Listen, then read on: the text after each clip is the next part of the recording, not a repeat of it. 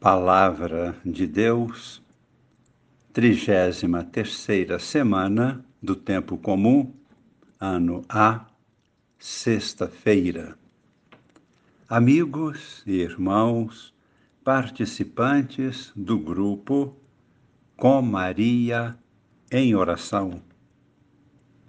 A palavra de Deus para nós hoje é a proclamação no livro do Apocalipse, do capítulo 10, versículos de 8 a 11. São poucos versículos. Temos o simbolismo do pequeno livro que o vidente, o apóstolo São João, recebe das mãos do anjo e deve comer. Este livro será doce enquanto estiver em sua boca, mas será amargo quando chegar no estômago.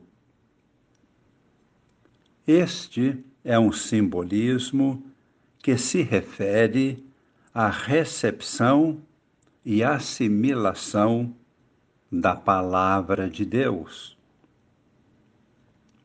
A Palavra de Deus, expressão da sabedoria divina, sempre nos ensina o verdadeiro caminho da vida. É uma palavra exigente.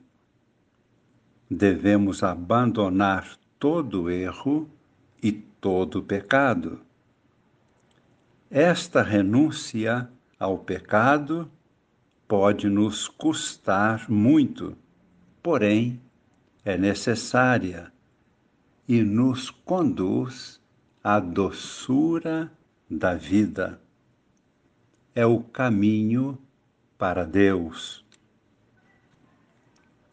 Quando resistimos a esta sabedoria de Deus, e seguimos pelo caminho do pecado, esta mesma palavra nos fará provar a amargura da condenação e da morte. Uma amargura insuportável. O apóstolo João e todos os profetas que anunciam a palavra de Deus são convidados a experimentar este duplo efeito da palavra de Deus antes de anunciá-la ao povo. Devemos saber de que estamos falando. O profeta deve saber e ter consciência do que está anunciando. Nós não podemos escapar aos efeitos da palavra de Deus. Ou a aceitamos, e isto produz doçura, vida e felicidade, ou não a acolhemos e experimentaremos a amargura da morte, porque teremos rejeitado a própria vida de Deus.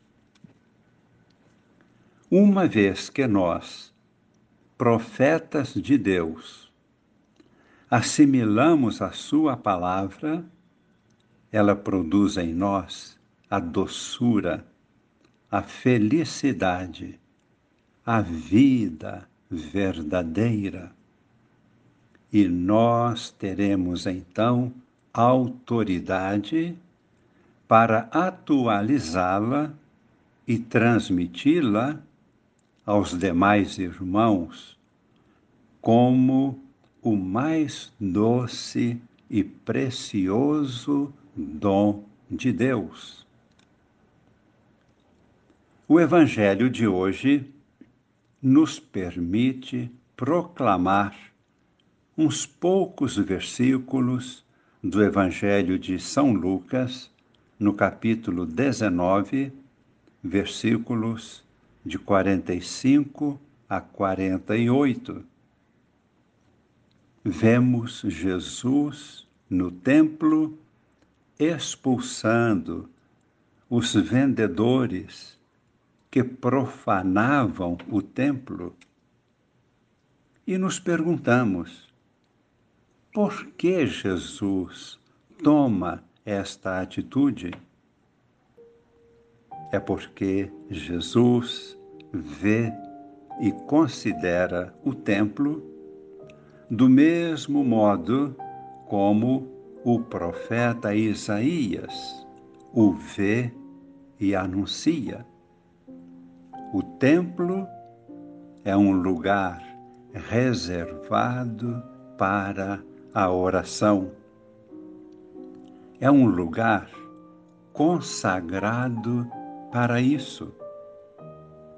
Como lemos no livro do profeta Isaías, capítulo 56, versículo 7. Aqueles que forem fiéis, trá-los-ei minha montanha, a minha montanha sagrada, e os cobrirei de alegria na minha casa de oração. E lemos também no segundo livro de Crônicas, capítulo 7, versículo 16. Escolhi e santifiquei este lugar a fim de que meu nome aí esteja para sempre. Meus olhos e meu coração aí estarão para sempre. Observamos agora, pela tradição da Igreja, esta palavra é aplicada aos lugares sagrados como, por exemplo, na dedicação de uma igreja.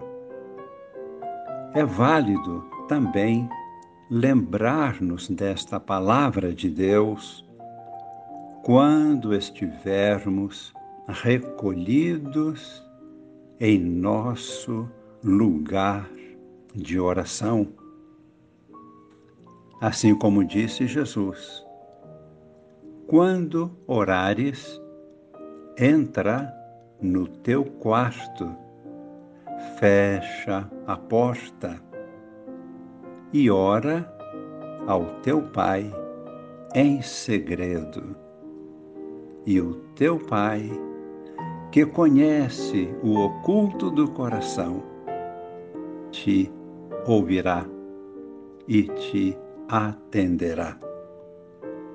Mateus, capítulo 6 versículo 6. Nosso quarto é um lugar privilegiado para o encontro com Deus. É o que faremos agora, fechando nossos olhos. Tomamos consciência da presença de Deus, que nos ama, nos assiste, nos envolve em seu amor e fala ao nosso coração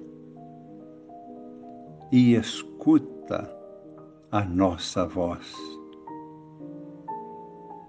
Acolhe o que sentimos o que pedimos, mesmo sem dizer qualquer palavra, o que necessitamos verdadeiramente.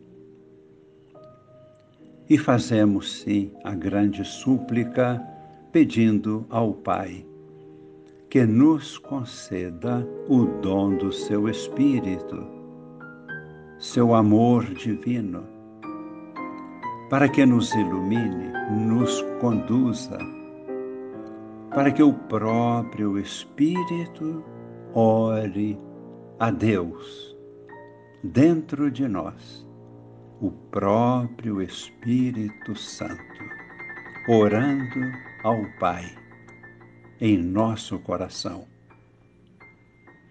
Desça sobre nós e permaneça para sempre a bênção de Deus Todo-Poderoso, Pai e Filho e Espírito Santo. Amém.